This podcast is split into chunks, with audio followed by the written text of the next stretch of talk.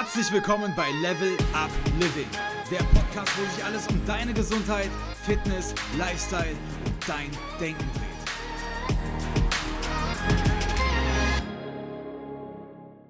Herzlich willkommen bei der heutigen Folge zu einem Ernährungsthema. Und zwar habe ich heute meine Top 4 Tipps für dich mit dabei, wie du es schaffst, dich einfach gesund zu ernähren. Und vielleicht erkennst du dich ja auch in folgender Situation wieder. Es ist ein langer Tag gewesen, auf der Arbeit war es anstrengend oder in der Uni oder vielleicht warst du gerade sogar noch trainieren und dein Tag war wirklich lang. Es ist spät, du kommst nach Hause, du bist müde, du bist gestresst und hast dir eigentlich vorgenommen, dich gesünder zu ernähren. So, und jetzt guckst du in den Kühlschrank rein und zusätzlich ist da wirklich eigentlich gar nicht mal so viel drin, womit du noch, ja, groß irgendwelche Rezepte kochen könntest. Und dann ist der Griff zum Handy oder zum Telefon meistens ganz, ganz schnell getan und du bestellst dir eine Pizza oder einen Döner und deine guten Vorsätze sind irgendwie wieder über Bord geworfen. Und am nächsten Tag fängt das Ganze eigentlich mehr oder weniger von vorne an. Denn tagsüber schaffen wir es meistens uns mit viel Disziplin irgendwie doch noch an unsere gesunde Ernährung zu halten. Das kostet natürlich total viel Energie und kann auch ziemlich deprimierend sein, weil du über Jahre dir damit einen Strich durch die Rechnung machen kannst und dein Ziel einfach nicht erreichst. Und genau deshalb möchte ich heute mit dir mir diese vier Tipps einmal genauer ansehen. Das erste, was ich erstmal mit dir klären möchte, ist eine Frage, die ich auch manchmal bekomme, und zwar, Charlotte, was ist denn gesunde Ernährung überhaupt? Und natürlich gibt es nicht die eine gesunde Ernährung. Allerdings ist es so, dass eine gesunde Ernährung meiner Meinung nach eine Ernährung ist, die dich mit allen 47 essentiellen Stoffen versorgt, die dein Körper braucht. In dem Wort essentiell steckt schon drin, dass dein Körper diese Stoffe essen muss. Er kann sie nicht selber herstellen und du musst sie mit der Nahrung zuführen. Und wenn einer dieser Stoffe fehlt, weil du ihn über die Ernährung nicht in ausreichender Menge zu dir genommen hast, dann passiert in irgendeiner Körperzelle in deinem Körper an einer bestimmten Stelle eines Stoffwechselvorgangs gar nichts mehr. Denn wenn dieser Stoff nicht da ist, geht es an der Stelle nicht weiter. Und das möchtest du natürlich nicht. Du möchtest natürlich, dass alles wirklich richtig gut fluppt und du voller Energie bist. Und deswegen möchtest du von diesen 47 Stoffen immer genug haben. Gleichzeitig möchtest du aber auch, dass Stoffe, die der Körper eigentlich nicht in sich haben möchte, zum Beispiel ungesunde Transfette oder Chemikalien oder Konservierungsstoffe, Süßungsmittel, die im Verdacht stehen, krebserregend zu sein oder vielleicht sogar bestätigt krebserregend sind, möglichst in geringen Mengen in deinen Körper kommen. Und natürlich ist es jetzt wichtig, dass während du diese Mikronährstoffe zu dir führst und du versuchst auf schädliche Zusätze in deiner Ernährung zu verzichten, du das tust über ein passendes Gleichgewicht von den drei Makronährstoffen. Kohlenhydraten, Fetten und Eiweißen. Da möchtest du natürlich von allem genug haben, aber von keinem zu viel und auch von keinem zu wenig. So viel also dazu, was eine gesunde Ernährung für mich bedeutet und auch für dich bedeuten könnte. Schauen wir uns jetzt einmal den ersten Tipp an, wie du denn möglichst einfach eine solche gesunde Ernährung leben kannst. Der Tipp Nummer 1 ist relativ simpel, aber ich sehe ganz häufig, dass das nicht richtig umgesetzt wird und viele Menschen damit strugglen. Und zwar ist der Tipp Nummer 1, Erschaffe eine Ernährungsweise, die für dich wirklich umsetzbar ist. Denn ich habe das schon ganz, ganz häufig erlebt, dass es Ernährungsweisen gibt, die zwar gesund sind und häufig sind das auch solche Trends, zum Beispiel die ketogene Ernährung oder das Intervallfasten. Und Leute springen auf den Trend auf, da muss ich zugeben, das mache ich auch und ich probiere auch gerne was aus. Aber was ich dann häufig erlebe, ist, dass Menschen sehr, sehr lange damit strugglen wir alle sind irgendwo auch soziale Wesen und gerade die ketogene Ernährung oder das Intervallfasten, wenn du da vielleicht mal so ein bisschen drin warst, sind schwer gesellschaftsfähig. Denn bei der ketogenen Ernährung geht es darum, ganz viele Fette zu dir zu nehmen und eigentlich weitestgehend auf fast alle Kohlenhydrate zu verzichten. Ein Essen auf einem Geburtstag oder in Geselligkeit wird da relativ schnell sehr schwer. Denn wenn du aus dieser Ketose einmal raus bist, also wenn du einmal eine Ausnahme machst und ganz, ganz viele Kohlenhydrate isst, oder nicht mal viele, sondern 70, 80 Gramm können schon reichen, das ist eine Handvoll, dass du dann quasi wieder von vorne anfangen musst und es bis zu eine Woche dauern kann, bis du wieder in die Ketose kommst. Oder das Intervallfasten, auch relativ schwierig manchmal, vor allem für Familienväter oder Mütter umzusetzen, die mit ihrer Familie auch zusammen essen wollen. Also das erlebe ich häufig, dass Menschen sich Ernährungsweisen heraussuchen, die zwar eigentlich gesund sind, aber nicht wirklich in ihr Leben passen. und dann damit so, ja, einfach Probleme haben, strugglen und immer weiter Energie daran investieren, doch starr dieses Ernährungsverhalten beizubehalten, obwohl es rechts und links Alternativen gäbe, die viel leichter in ihren Alltag zu integrieren wären, genauso gesund wären und diesen emotionalen, diesen psychischen Stress nicht hervorrufen würden, weil sie einfach viel leichter umzusetzen sind. Und vielleicht hast du es auch schon erlebt, dass du eine Diät versucht hast, die dir wirklich schwer gefallen ist, weil du zum Beispiel nur Kohlsuppe essen durftest, aber du Kohlsuppe nicht magst oder ich weiß es nicht. Mein Tipp ist daher immer, wenn du in eine Ernährungsumstellung investierst, dann versuche schrittweise Veränderungen in dein Leben zu implementieren, die du wirklich lange beibehalten kannst. Und das sind meistens keine radikalen Ernährungsweisen wie die ketogene Diät. Aber wie gesagt, natürlich habe ich gar nichts gegen Ketogen auszusetzen. Es ist eigentlich auch eine relativ einfache Sache, aber vielleicht hast du dich ein bisschen ertappt gefühlt und setzt demnächst mehr auf Veränderungen, die wirklich langanhaltend und einfach für dich in dein Leben zu integrieren sind. Denn eine Ernährung sollte dich ja auch nicht stressen. Kommen wir damit zum zweiten Punkt. Und zwar denke nicht in Rezepten oder Mahlzeiten. Worin sollst du dann denken, wenn nicht in Rezepte oder Mahlzeiten? Lass mich dir das kurz erklären. Wir haben das beigebracht bekommen, schon als wir Kinder waren wahrscheinlich, dass du nach Hause gekommen bist und deine Mama hatte was gekocht. Zum Beispiel Kartoffelgratin mit Fisch. Das war das Gericht. Und genauso haben wir dieses Verhalten, diese Denkweise total in uns aufgenommen. Und wenn wir uns fragen, okay, was wollen wir heute Abend essen, dann fragen wir meistens, hey, was wollen wir denn heute Abend kochen? Und dann sagt jemand Nudeln mit Bolognese. Es dreht sich also immer um Gerichte und um Rezepte und um feste Mahlzeiten, Kompositionen. Allerdings ist das Ganze gar nicht so einfach. Denn was ist, wenn du den Lachsgratin machen möchtest und auf einmal bemerkst du, dir fehlt aber Creme fraiche? Hm, dann geht das Rezept vielleicht nicht mehr. Und natürlich musst du dich auch in die Küche stellen für ein solches Rezept und das Ganze kochen. Und Rezepte und dieses Mahlzeitendenken ist eigentlich ziemlich kompliziert. Viel einfacher ist das Ganze, wenn du in Komponenten deiner Mahlzeit denkst. Wenn du dich also fragst, ich möchte heute noch Proteine zu mir nehmen, denn die allermeisten von uns essen zu wenig Proteine. Nochmal kurz zur Erinnerung, es sollten 1,8 bis 2 Gramm pro Kilogramm Körpergewicht Protein mindestens am Tag sein, eher mehr. Und die meisten von uns schaffen aber sogar das nicht. Also die meisten von uns essen zu wenig Protein. Und du könntest dich dann zum Beispiel fragen, okay, ich möchte heute noch Proteine essen. Vielleicht hast du auch gerade Sport gemacht oder heute Morgen und du weißt, dein Körper braucht jetzt Proteine, um Muskeln aufzubauen, um zu regenerieren, um gut zu schlafen, um sein Immunsystem zu erneuern und so weiter. Dann kannst du einmal kurz durchgehen, okay, morgens, wo möchte ich da meine Proteine haben? Möchte ich mir Eier machen, ein Omelett, Spiegeleier, gekochte Eier? Vielleicht isst du auch keine Eier? Okay. Dann frag dich, kann ich mir ein Proteinporridge machen? Dann ist mein Proteinpulver meine Proteinquelle. Oder möchte ich Eiweißbrot haben mit verschiedenen Sachen belegt, zum Beispiel mit Lachs. Auch da ist eine Proteinquelle. Und dann ergänzt du die anderen Komponenten dazu. Zum Beispiel kleine Tomätchen oder eine Banane oder vielleicht hast du sonst noch Hunger auf was anderes. Früchte und kannst dir dein Frühstück um dein Protein rum erstellen. Das gleiche mache ich meistens auch mittags. Da frage ich mich, okay, worauf habe ich heute Mittag als meine Proteinquelle Lust? Denn ich achte häufig vom Protein ausgehend auf meine Ernährung, weil ich ja auch jeden Tag Sport mache und ja, ich auch wirklich auf meinen Proteinkonsum achten muss, dass ich da genug zu mir nehme. Aber wie gesagt, das müssen wir eigentlich alle. Und dann frage ich mich, hm, okay, ich hätte gerne heute eigentlich dieses Räuchertofu total gerne. Und ähm, dann gestalte ich mir mein Gericht darum. Habe ich Lust auf gekochtes Gemüse?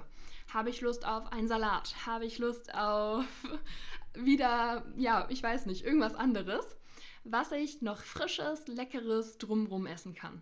Und dann gehe ich wieder vom Protein aus. Das gleiche kann ich auch wieder abends machen. Und genau so schaffst du es, dir quasi einen Teller, eine Bowl zu erstellen, vom Protein ausgehend.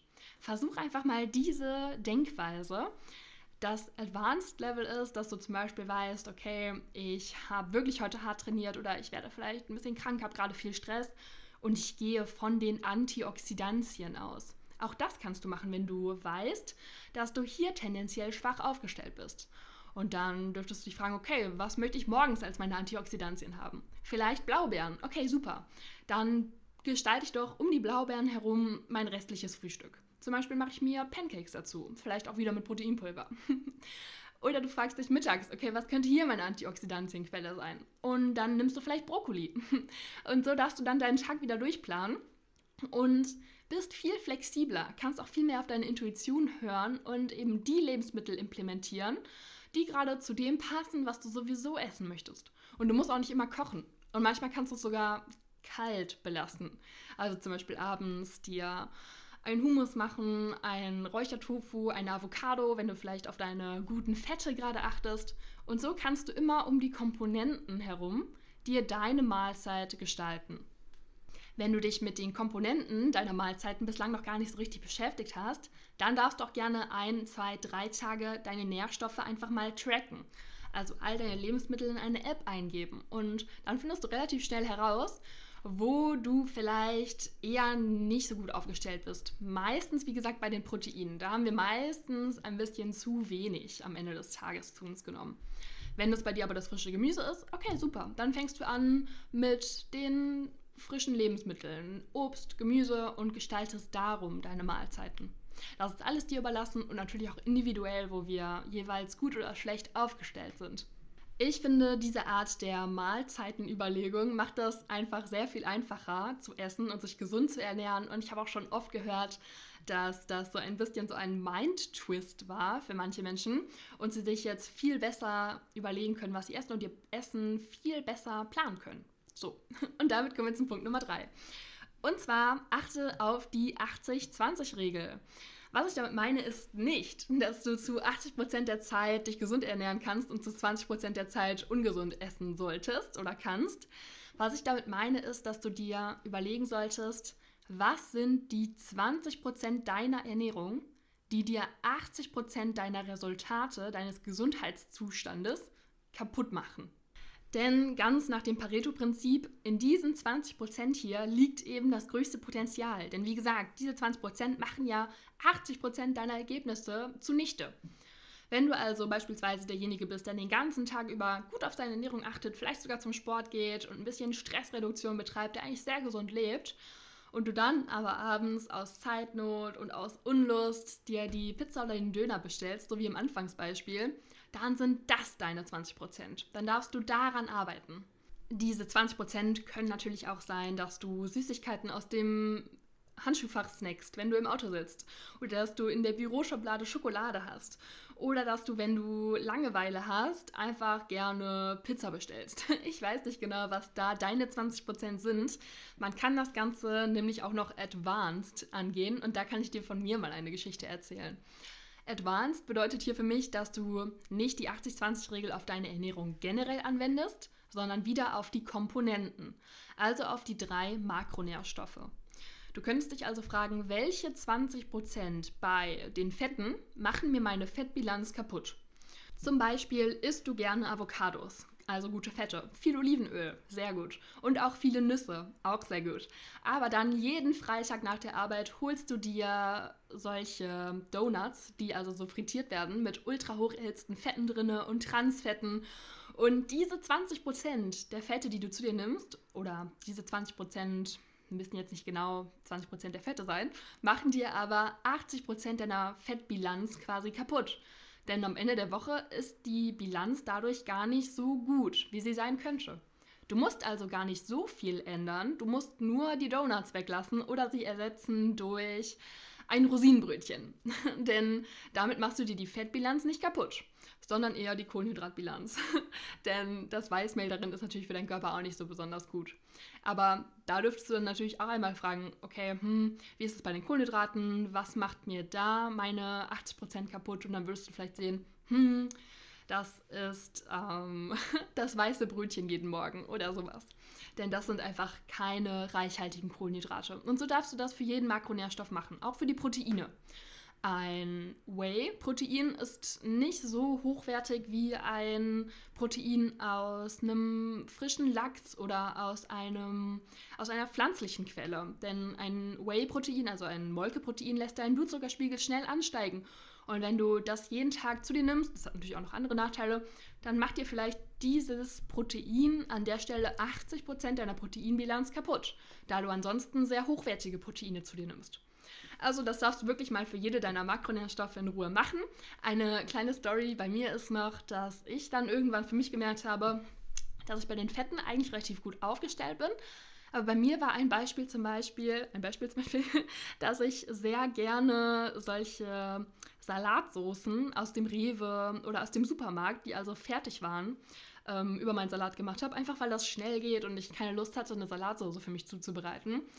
Und da aber nicht so gute Fette drin sind und auch viele Zusatzstoffe und das wirklich eins der hochverarbeitetsten Produkte in meiner Küche lange Zeit lang war und ich dieses dann ersetzen konnte durch ein besseres Dressing oder mir mein Dressing auch manchmal selber mache. Und da habe ich quasi meine 20% an ungesundem Fett und an Konservierungsstoffen, künstlichen Geschmacksstoffen ersetzen können durch eine gesunde Alternative. Und so kannst du das auch machen. Damit kommen wir auch schon zur dritten Regel. Schaffe eine passende Identität für dein Essverhalten. Ganz häufig erlebe ich das nämlich auch in der Ernährungsberatung, dass Menschen versuchen, eine Ernährung beizubehalten oder eine Ernährung sich anzueignen, die absolut nicht zu ihrem Selbstbild passt. Also stell dir vor, ein Alkoholiker sieht sich selbst als Alkoholiker, möchte aber irgendwie aufhören zu trinken, schafft es aber nicht, weil er sich selber als Alkoholiker fühlt und sieht. Das ist so ein bisschen das, was man auf die Ernährung von ein paar Menschen auch übertragen kann. Sie wollen sich eigentlich gesund ernähren und trotzdem sehen sie sich als richtige Kerle, die auch gerne mal ein Steak auf den Grill hauen, auch gerne mal vier und das auch jeden Tag und die auch mal richtig einen trinken und auch mal rauchen. Und da haben sie einen Identitätskonflikt mit ihrer Ernährung. Denn ein Salat zu bestellen ist nicht das, was der hammerharte Kerl macht.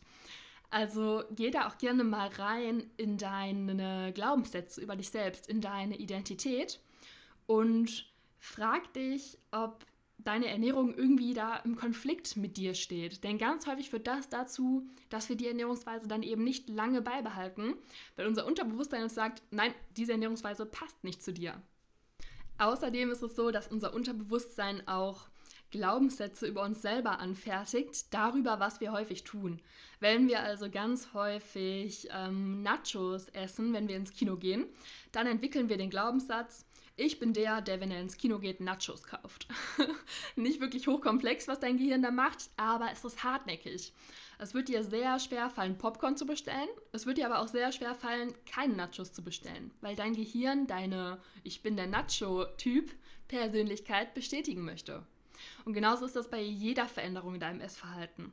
Du darfst deiner Identität, deinem Gehirn, aber auch mal zeigen, dass es sich ändern darf.